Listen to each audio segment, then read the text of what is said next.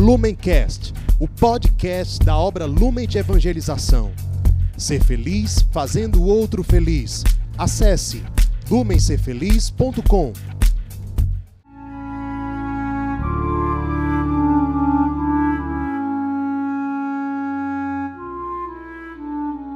Os santos são sinais da presença do ressuscitado na história. Hoje, dia 24 de setembro, celebramos São Gerardo Segredo. Nosso santo de hoje nasceu no ano de 980, em Veneza, na Itália, no dia 23 de abril, no dia em que, na época, era celebrada a memória litúrgica de São Jorge. Exatamente por isso, seus pais, que eram muito católicos, também eram uma família nobre, uma família rica, deu a ele o nome do santo, o nome de São Jorge. Ele foi batizado, portanto, com esse nome. Inclusive, ele, criancinha ainda, ficou gravemente enfermo e os pais rezaram muito pedindo a intercessão de São Jorge e por meio dessa intervenção, de fato, Jorge ficou curado e já como criança tinha muitos sinais de piedade, de espiritualidade profunda, de vivência real do evangelho. Entre outras coisas, por exemplo, ele tinha uma caridade muito grande com os pobres, com os enfermos.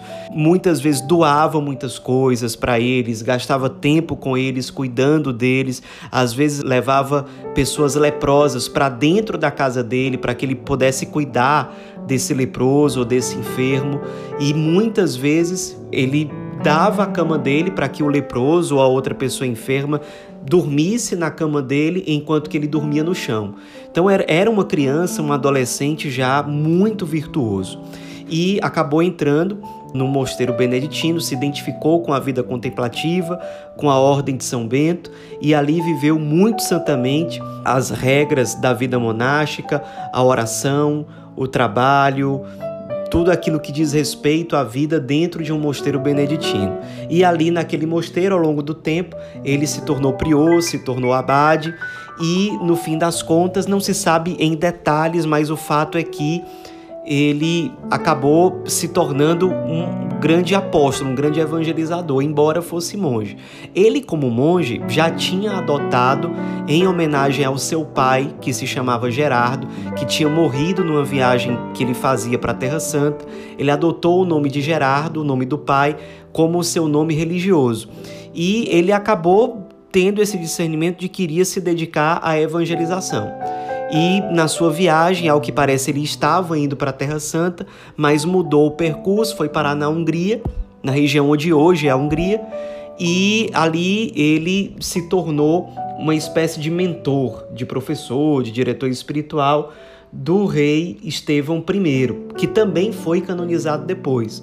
Os dois são Gerardo Segredo e Estevão I foram os grandes responsáveis pela evangelização inicial ali na Hungria. Exatamente por isso São Gerardo Segredo é considerado como apóstolo daquele país, porque foi um dos precursores principais da evangelização naquele território. E ali ele passa a evangelizar, apoiado também pelo rei. Ele viaja por vários lugares pregando, lutando contra heresias. Existiam muitas na Hungria, muitas tentativas de deturpar a fé cristã, a vivência cristã que as pessoas tinham. Ele combatia muito esses que degradavam a vivência do cristianismo. Era protegido pelo rei, era muito perseguido, mas essa proteção do rei fazia com que ele tivesse alguma segurança. Acontece que o rei Estevão I morreu. A essa época ele já tinha sido feito bispo e como bispo ele tinha intensificado ainda mais o combate às idolatrias e com a morte do rei as perseguições contra ele aumentam. Ele passa a não ter mais a proteção do governo que ele tinha antes e numa de suas viagens apostólicas ele acabou sendo preso por um conjunto de pagãos, foi apedrejado e no final das contas o jogaram monte abaixo até que o corpo dele caiu no rio Danúbio, selando dessa forma o seu martírio. sua evangelização com certeza não perdeu os frutos e a Hungria se tornou um território cristão, sem dúvida, entre outras coisas, pela oferta de vida, pela oblação total daqueles primeiros cristãos que evangelizaram aquele lugar, com um destaque especial para São Gerardo Segredo. Nos inspiremos na vida desse santo homem um santo monge que também foi um grande apóstolo, um grande evangelizador, um grande bispo e que não teve medo de evangelizar, mesmo diante das perseguições, mesmo diante de tantos desafios que ele encontrou, ele se pôs a evangelizar, sendo justamente considerado como o apóstolo de todo um país, onde ele continua sendo venerado, embora suas relíquias, seus restos mortais, estejam hoje em dia na cidade de Veneza, onde ele nasceu e onde ele também é muito venerado. Seus restos mortais estão na igreja de Nossa Senhora de Murano, em Veneza. Contemos com a intercessão desse grande monge, bispo, apóstolo, evangelizador, Marte, para que na nossa vida concreta abracemos o martírio cotidiano, abracemos a missão de evangelizar e de nos ofertar pela salvação das almas. São Gerardo Segredo, rogai por nós.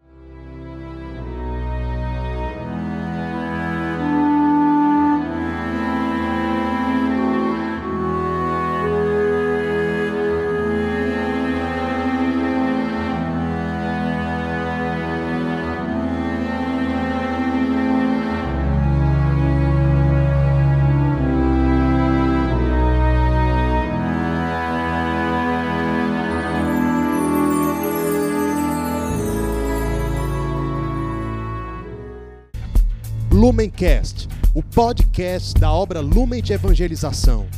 Ser feliz fazendo o outro feliz. Acesse lumencerfeliz.com.